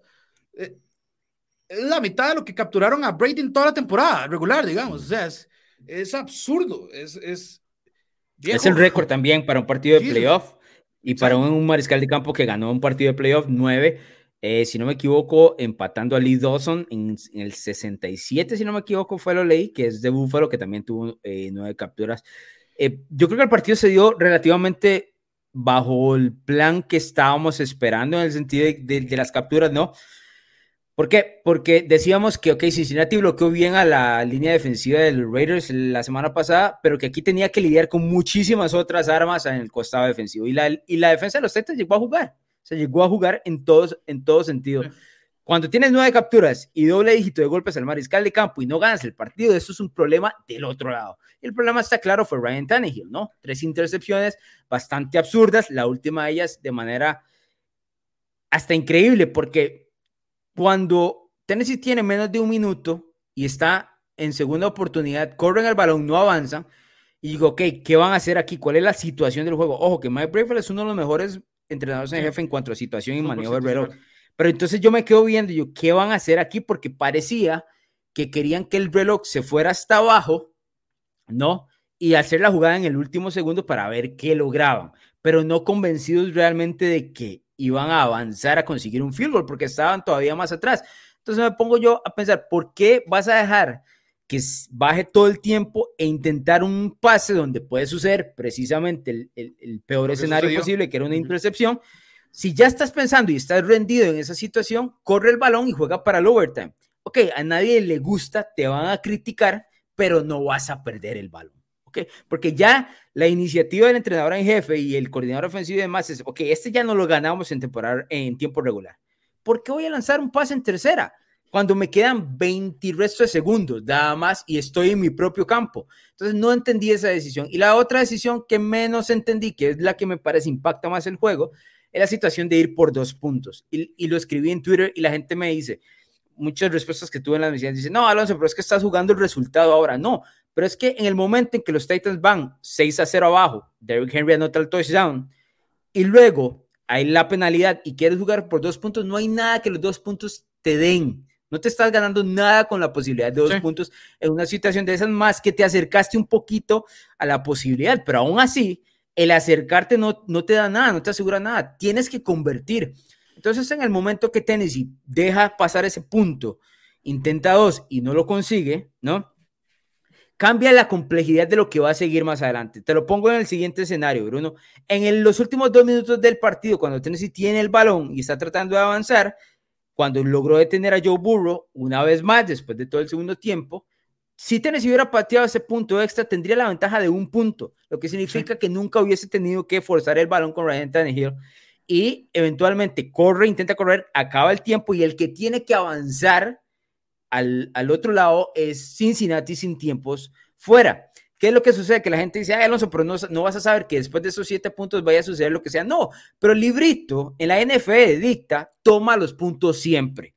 Y la gente decir, no, es que el Analytics ahora, lo, lo hemos hablado aquí las últimas tres semanas, Bruno, el tema de los dos puntos, de ir en cuarta, de todo lo demás, no, es playoff, bro, toma los puntos y cuando es necesario salirte del guion para hacer algo extravagante, lo haces. Pero no antes, cuando es completamente innecesario porque condiciona o te quita posibilidades al final del juego. Y eso es lo que le sucedió a Tennessee. El no patear ese punto condiciona que el equipo no pudiera cerrar. Eh, por supuesto, el partido se pierde con las intercepciones de Ryan Tannehill pero eso se pudo evitar en muchas ocasiones. Eh, fue un partido de altas y bajas para los dos. Yo en ningún momento sentí que los Titans iban a ganar en el juego. Eh, inclusive cuando estaban 16 a 0, Don Keter Piedra, que nos está escuchando y nos está viendo, puede atestiguar que le mandé un mensaje y le dije, este partido lo perdemos. Y dice, no, pero si lo van a ganar, tienen la bola. digo, lo perdemos, de alguna manera lo pierde. Porque el equipo venía haciendo un mal partido en general en el costado ofensivo, con hasta miedo y de puntillas sí. más allá del pues allá el touchdown con, con AJ Brown, que fue un pase fantástico, porque eso Tannehill también te lo da, un pase de esos brutales, y, y, luego intercepciones tontas. Entonces, de puntillas terminas ahí. Yo creo que Cincinnati lo ganó bien porque Tennessee le abrió la puerta y, y, lo terminó cerrando. No fue el partido que yo estaba esperando en el sentido de que yo diga, ah, no, es que Cincinnati en esa ofensiva es imparable. No, la ofensiva la detuvieron regularmente, ¿no? Pero la que hizo la ausencia fue la ofensiva de Tennessee que no llegó a jugar claramente. Sí, yo, yo siento que fue una oportunidad desperdiciada Tennessee. Voy a, voy a ser claro. Ah, 100%. Porque eh, yo entiendo que empezó el partido y la primera jugada es un pick, pero literalmente desde el primer snap ofensivo de los Bengals, tu línea defensiva le dijo a, le dijo a Joe Burrow, viejo, hoy va a ser un día larguísimo, larguísimo. Y no los dejaron mover. El, el, el, ¿Cómo se llama? No los dejaron mover las cadenas. De hecho, o sea, cada vez que los Bengals se medio asomaban a la zona roja, eh, o sea, se, se volvía un, un, tema feo para Joe Burrow. O sea, uno decía, este tipo no va a terminar el partido. Eh, más de una vez se levantó renqueando. ¿Qué, qué, ¿Qué te digo yo? que sí, las intercepciones obviamente pesan y pesan, pesan muchísimo. Pero con todo y eso, Tennessee tuvo que haber ganado este partido con cosas muy simples que son, que vuelvo a lo mismo, son los detallitos del ajedrez que es el fútbol americano. Vos, vos, vos, decís lo de, lo de tomar los puntos siempre. Bueno, vos me conoces, Alonso. No hay nadie que le ponga más atención a los kickers en este, en este mundo que yo. O sea, literalmente, yo vivo para defender a los, a los pateadores, aunque a veces me la pongan difícil. Pero, y después mencionaste también lo de, lo de las analytics. Y yo hago una, una mezcla de ambos. ¿Qué tal, ¿Qué tal si dejamos los analytics de un lado y usamos nada más la lógica, verdad? Usamos la lógica. No, no hay que ser un genio de los analytics y no hay que ser un cabeza caliente, eh, ¿verdad? O, o, un, o, un, fósil de coach. Nada más usemos la lógica. Vos haces la conversión de dos puntos. Viejo, con un field goal igual te van a ganar. haces, la, haces el touchdown, con un field goal igual te van a ganar. Es decir, no estás afectando nada más allá de que jugarte el chance de que tu running back, que no ha jugado en quién sabe cuántas semanas, eh, que no tiene la mayor de las confianzas, se vaya a quedar corto. Vimos que Henry no tenía la confianza de otras veces. ¿Cuántas veces vimos a Henry parado? O sea, que, que lo frenaron en la línea de scrimmage. Eso no pasa con Derrick Henry. La cuarta y uno, duda del mismo. Entonces, a mí sí me daba, me, me dio miedo eh, el sentido de que el equipo podría ser afectado inclusive a nivel de ritmo por la entrada de... Porque creen que está bien. Exacto. Y por querer utilizar lo demás, ¿no? Como sentir que, que, que, está listo y que dices, no, es el mismo jugador y claramente no. Y si lo notas, cuando haces la comparación con lo que te daba este Foreman, ¿no? Contra Derrick Henry Foreman, o sea, explotó. claro, explotó en muchos momentos llevando al, equipo de los Titans hasta inclusive la zona roja cuando a lo intercepta Mike Hilton y demás. Este, es él el que lleva el drive, ¿no? Y entonces ese balance es el que no encontró Tennessee. A mí me hubiese, me hubiese gustado en el sentido de que Henry hubiese sido un poco más utilizado en, la, en el último cuarto del encuentro, ¿no? Corro mi ofensiva normalmente, como lo he venido haciendo en los últimos dos meses, y en el último cuarto meto hasta mole ya cuando los defensivos están cansados, y ahí sí le pego y le pego y le pego, que es otra cosa, lo mantengo fresco, pero en el resto de mi ofensiva, pero nunca. O sea, nunca, no paso el balón nunca, teniendo... Tennessee iba a pasar el balón, o sea, ellos le tienen mucha confianza a Tannehill, siempre, inclusive cuando hace intercepciones. Porque la gente, por ejemplo, la gente criticaba mucho la tercera, tercera y uno. Hablaste ahorita de la cuarta y uno que frena a, Henry. Pero hay una tercera oportunidad que está en tercera y uno y ellos hacen la opción de RPO y Tannehill se la deja. Esa jugada, por lo menos en el 2021, la han hecho mínimo 15 veces. Y en todas las convierten, en todas. ¿Cuál fue el problema de esa jugada en, en, en estos playoffs? El problema de la jugada fue que Tannehill no leyó que toda la defensiva de Cincinnati estaba de ese lado.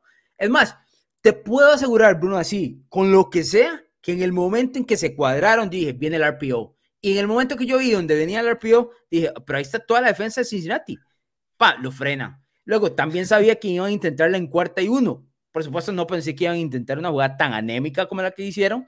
Y ahí cambia un poco el escenario del encuentro el, punto y final de este partido es Ryan Tannehill. El inicio y el final del partido es Ryan Tannehill. Pero Mike Breville pudo haber hecho otras cosas para ayudar a su equipo que a mí me parece con el, escenario y con la actuación defensiva pudo haber avanzado sin complicarse eh, la vida tanto. Por supuesto, queda eliminado y demás. Y Mike Breville se va a ir pensando eh, a su cama hoy durmiendo y deje ir el partido. Es la pura realidad. O sea, me venció Cincinnati, me venció bien, no hay nada que quitarle a los Bengals, yo cometí todos los errores del mundo, todos para regalar el Es que ese es, el tema, vuelvo a lo mismo. No sé, yo, al menos desde mi punto de vista, la pura lógica me dice, si, si mi running back, yo sé que es una mole, pero cuando está al 100%, cuando viene con ritmo de competencia, cuando viene jugando y teniendo la confianza de que nadie te va a parar. Veo que no me funciona un par de veces, que no me funcionan tres veces.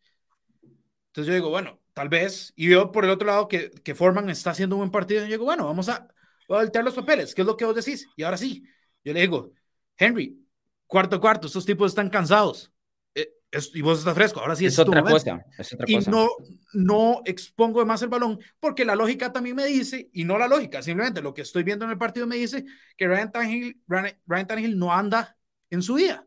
Entonces, ¿por qué me voy a seguir arriesgando en el partido de vida o muerte con un tipo que no anda en su día. Son, son decisiones que usualmente Rabel toma muy bien y lee muy bien. yo estoy de acuerdo con vos. Creo que, creo que la vuelta de Henry lo mató. Creo que la vuelta de Henry los hizo creer que eran el equipo previo a que Henry se lesionara y no el equipo que hizo todo lo humanamente posible para ser el primer sembrado de la conferencia americana. Y, y eso es un problema, porque ¿qué es lo que yo siempre te digo? No Alonso, no entiendo por qué los coaches se traicionan o traicionan las cosas que les están funcionando. Si no está roto, no lo, no, no, no lo arreglas, viejo, porque ¿qué le vas a arreglar? Y este no era un equipo que, que, que, no es que no estaba roto, que es que venía en ascenso, venía con confianza y le metes una pieza que si bien es una pieza de mucho lujo y de mucho poder, no es una pieza que te ayudó a llegar a donde estabas, porque no estaba disponible. Entonces, tenés que contar que esa pieza viene tal vez con fracturas, que no, que no es la gema que, que, vos recordabas, porque eh, la tuvieron que pegar ahí con goma loca y demás.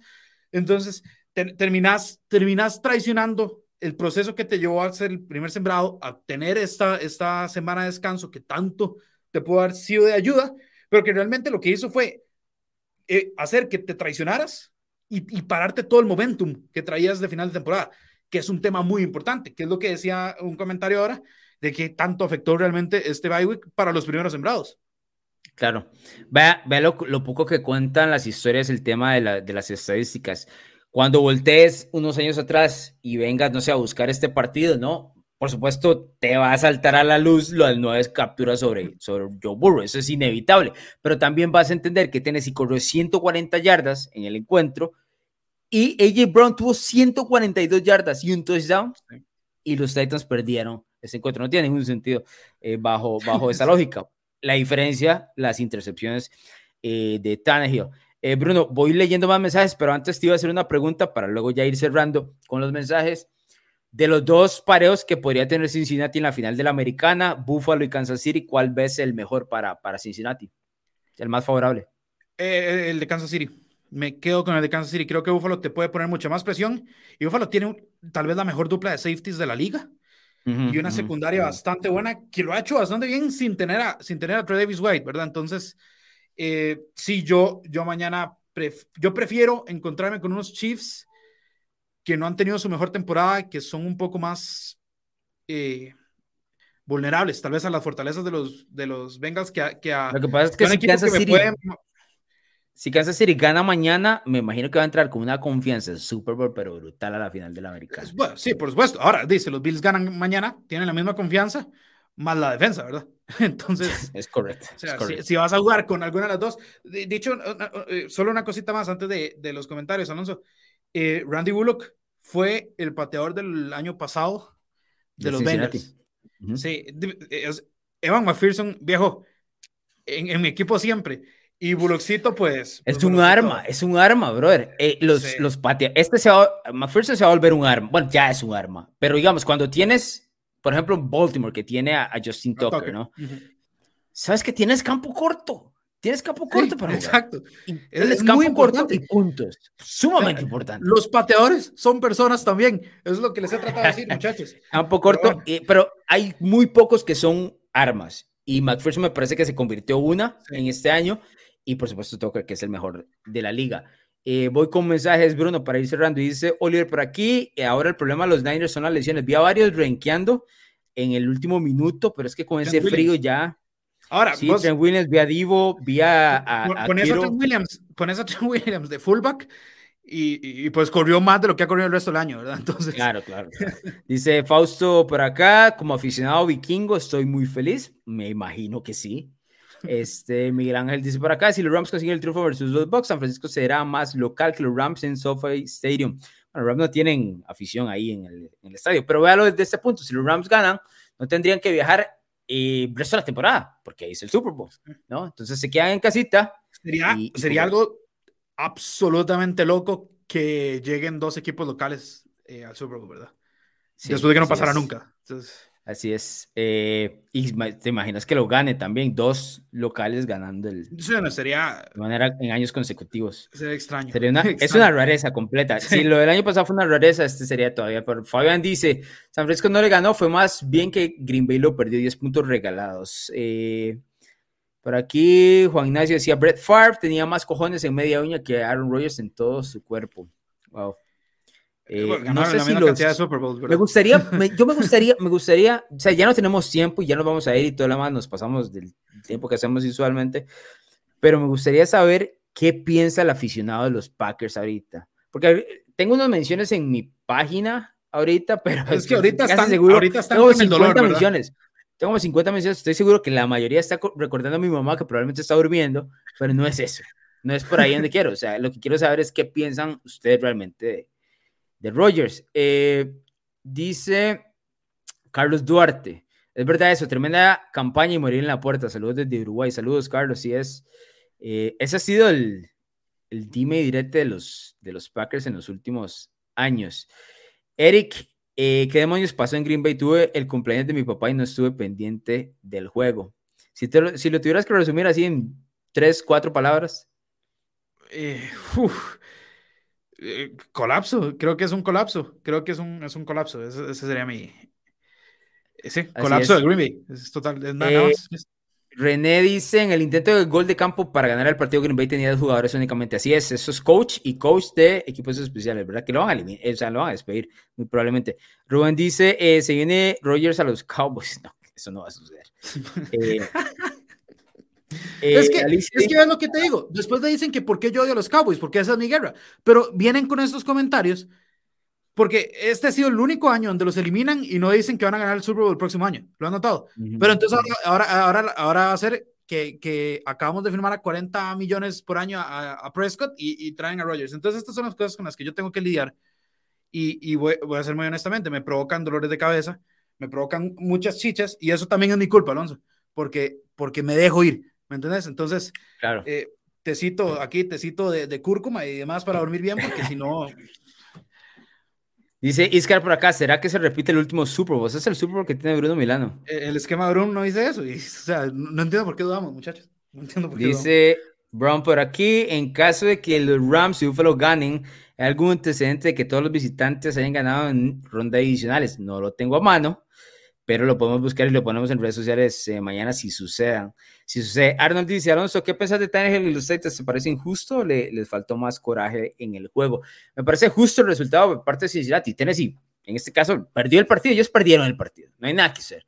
No hay nada que lamentar eh, en el sentido de que uno diga, no, es que el equipo le robaron, nada. O sea, Tennessee dejó de hacer lo que sabía hacer y terminó terminó perdiendo. Y Cincinnati que avance y, y, todo bien, es así cuando hablamos del, del, número uno de la AFC, porque mucha gente se ríe y decía, es que ustedes, los Titans no son el número uno de la AFC. Sí son el número uno de la AFC porque le ganaron muy buenos equipos, incluyendo los dos que juegan mañana. Pero más que todo fueron número uno de la AFC porque nadie más levantó la mano, brother, todo el año. O sea, nadie más quiso el puesto en la AFC. O sea, Buffalo, que está un juego de jugar la americana mañana, este, perdió con Jacksonville. ¿Entiendes? O sea, Buffalo perdió con Jacksonville. Eh, Cincinnati, que está en la final de la americana, recibió 40 de los Browns. ¿Y, perdió con los Jets. Entonces, estamos hablando de que nadie de la americana alzó el, brazo como para decir soy el mejor y eso terminó con los, con los Titans ahí. Dice Jesús que está destrozado. Eh, Jesús puede ser aficionado a los Packers o a los Titans. ¿Cuál crees, Bruno? Eh, creo que los Packers. Y si el caso es ese, pues que, que, ni lea los pensamientos, ¿verdad, Lunes? Porque... Bruno, otro Bruno dice, ¿contra quién van los Paz? Ese es mi burner account, no, te voy a mentir, simplemente eh, quería un nombre rápido y puse el mismo que ya tengo. me parece.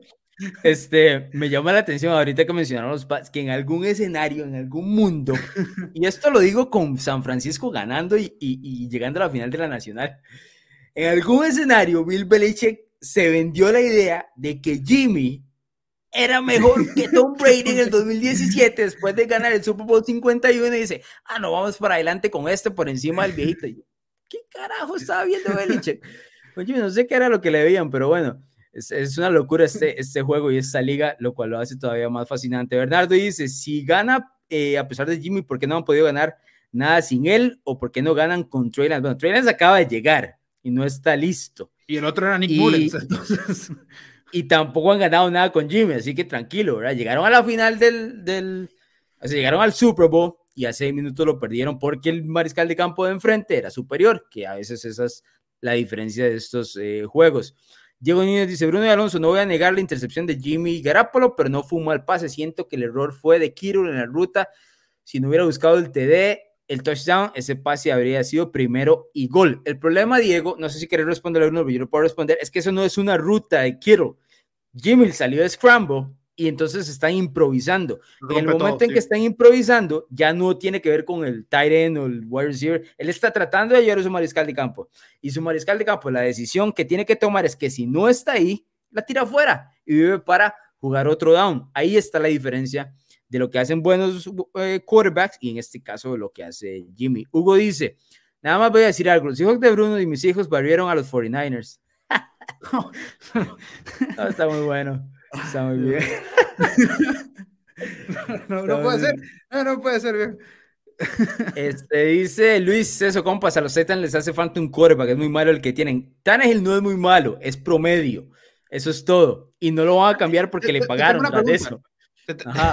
te tengo una pregunta, porque ¿te acuerdas hace, hace unos, unas semanas que pusiste a Kirk Cousins, a Jimmy, a... Ayúdame con los otros nombres, a... Pues, pusimos a Baker. A Baker. A Cousins, a Jimmy, y... No me recuerdo el otro. No, me acuerdo el otro. Ah, creo que era Jared Goff. Y, ajá, y a Jared Goff. Y, o sea, bueno, Tannehill para mí está un escalón arriba de esos. Pero, por ejemplo, si yo te digo, Tannehill o Derek Carr, ¿vos igual te quedas con Tannehill? No. ¿O si ya preferís a Derek Carr? Yo prefiero yo siento que, sí, yo, yo siento que Derek Carr te ofrece, te ofrece algo más, ¿verdad? Creo que... Sí, yo prefiero a Derek Carr. Eh, claramente estamos hablando de mariscales de campo eliminados, pero yo prefiero a Derek Carr. Eh, por ejemplo, si vos me decís a Ryan Tannehill o Jimmy, y Jimmy está en la final de la Nacional y Ryan Tannehill no, yo prefiero a Ryan Tannehill. Y me dice, ¿cómo carajo, Alonso, si uno está avanzó y el otro no? Porque yo sé lo que puede lograr Ryan Tannehill y lo que trata de esconder San Francisco a Jimmy. ¿Sabe qué no tiene Ryan Tannehill? Acá el Shanahan, brother. ¿Entiende? Entonces, calmados con eso. O sea, eso es así. Por supuesto, estoy defendiendo a un muerto aquí, porque Tennessee murió a manos de, de Tannehill. Entonces, yo entiendo lo absurdo que suena eso. Pero bueno, este es parte de lo, de, de lo que es. Eh, Dice Jorge, por aquí impresentable hoy lo del Special Team de Green Bay, falla un gol de campo, permitieron ese bloqueo del punt. Así es, Jorge, uno de los peores equipos especiales que yo recuerde en la NFL, así tan claro, tan evidente, tan predecible, como decir, los Packers tienen mal este, equipos especiales y les van a fallar y les fallan, cosa que usualmente no, no se da, ¿verdad?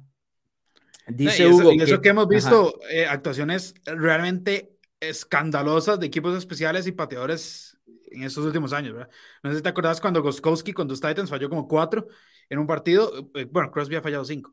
Eh, y cuando, no me acuerdo cuál fue el equipo, no sé si vos te recordás, que el pateador despeje literal casi degolla a su, a su, a su bloqueador porque le, pega, le pegan en la parte de atrás del casco. No me acuerdo cuál era el equipo, pero uno ve esas cosas y aún así el peor, uno, uno lo remonta a Green Bay. Entonces, eso, eso habla muy mal. Así es. Fabián dice, Bruno no puede ser más tibio y ahora decir que gana la mitad. Ni Rogers es tan pecho frío. Yo estoy leyendo, Bruno Melano. Para empezar, no, a ver, me dijo tibio y tibio más calientito que pecho frío. Entonces, en ese lado le estoy ganando, le estoy ganando a Rogers, ¿verdad? Vale. Vale, dice eh, Efren Rogers le echó más ganas en el juego de la semana 3, que fue lo que mencionó Bruno hace un rato. Dice Sergio, por acá en un programa anterior se discutió si la mayor decepción de la temporada fue Cleveland o Indianapolis. La verdad es que después de esto son mis Packers. La mayor decepción. ¿Estás de acuerdo, Bruno? ¿Sí o no? Eh, pues, pues, no, no, me voy a quedar igual con Cleveland, yo creo, pero, pero los Packers están ahí. Ojo a esta, Bruno. Dice Myron, eh, the ruling on the field was the pick of Bruno's Packers, es decir, el pick de, de Bruno fue los Packers, es decir, elegiste a los Packers a ganar.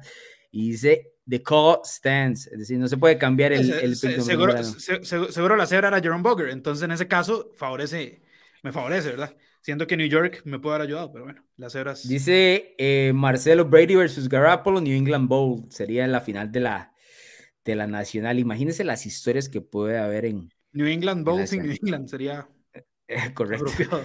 Dice Isaac, don Bruno, que si extraña a sus Seattle Seahawks en playoff. No, extraño a Russell Wilson. extraño a Russell Wilson. Ay, dice Laura, sin llorar Packers, sin, sin llorar Titans. Yo solo por la tarde, ahora me siento un poquito mejor. Este, Nena dice por aquí que parece otra vez Tom ganando, ya me aburre. A mí no me No aburre creo que gane esta vez. A mí tampoco, Eh, pero no creo que el- gane este el, año. El, tren Thomas, el tren Thomas no, me- no, no, no me aburre, la verdad, pero. pues. Sí. eh, Jairo dice por acá, Divo Samuel convirtió dos primeras oportunidades con una pierna. Háblame de ser clutch. 100%. 100% lo que dice Jairo. Y dice por aquí Facundo, saludos desde Santa Fe, Argentina. eh, saludos, Facundo. Eh, Marcelo me dice si los Titans deben buscar otro quarterback. No pueden buscar otro quarterback por el, el contrato que tiene Tannehill y el dinero muerto que eh, tendrían que deshacerse o que les afectaría en el tope salarial si se deshacen de él. Entonces, aquí está, por los siguientes dos años mínimo. Entonces, no hay nada que hacer para ver. Eh, Iván dice que mejor un trade entre Rogers y Justin Herbert. ¿Usted cree que los Chargers van a hacer eso en su gema. vida? Eso no sucede. No. Este. eh, vea. Ah, bueno, esta, es- esta Vicky Araya que ve aquí es mi mamá que está viendo ahorita el mensaje. Dice: ¿Será que le mandé mala suerte con el cerdito de los Titans? Hace una semana estaba cumpliendo años y mi mamá me hizo un. Me mandó a dibujar un cerdito de. como una alcancía, ¿no? De guardar dinero y era los Titans. Estoy que lo quiebro ya. Estoy que lo quiebro el colerón. Pero nada, pero nada que hacer.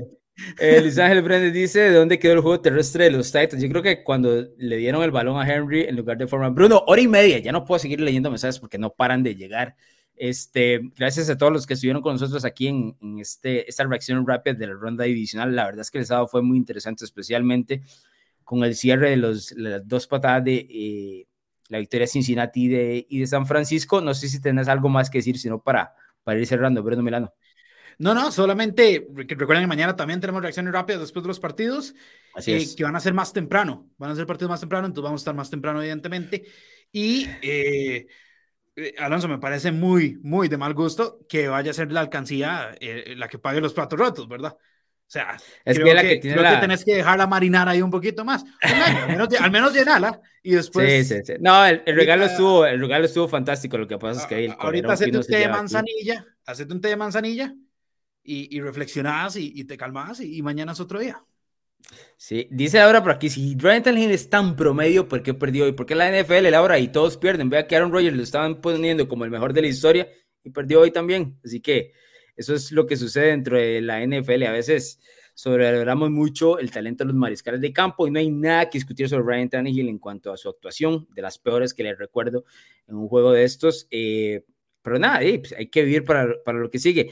El, el, la buena suerte para los aficionados de Tennessee, que somos como dos y medio nada más, es que las expectativas no son altas. O sea, nosotros tomamos, si vos me decís a mí al inicio del año, Tennessee iba a ganar la FC Sur y iba a ganar un partido que fue así de playoff, que básicamente fue lo que sucedió cuando te ganaste un juego en la ronda de, eh, de comodines, lo firmas inmediatamente, ¿no? Y luego es el divisional, dices, por ahí puedo llegar a, a la final de la FC, pero honestamente, ¿quién pensaba que los Titans iban a llegar al Super Bowl? La verdad es que nadie. O sea, hay equipos superiores dentro de la americana. Entonces, si, como las reacciones de hace una semana, si usted ajusta las expectativas y las pone en lugar correcto, usted va a ser feliz.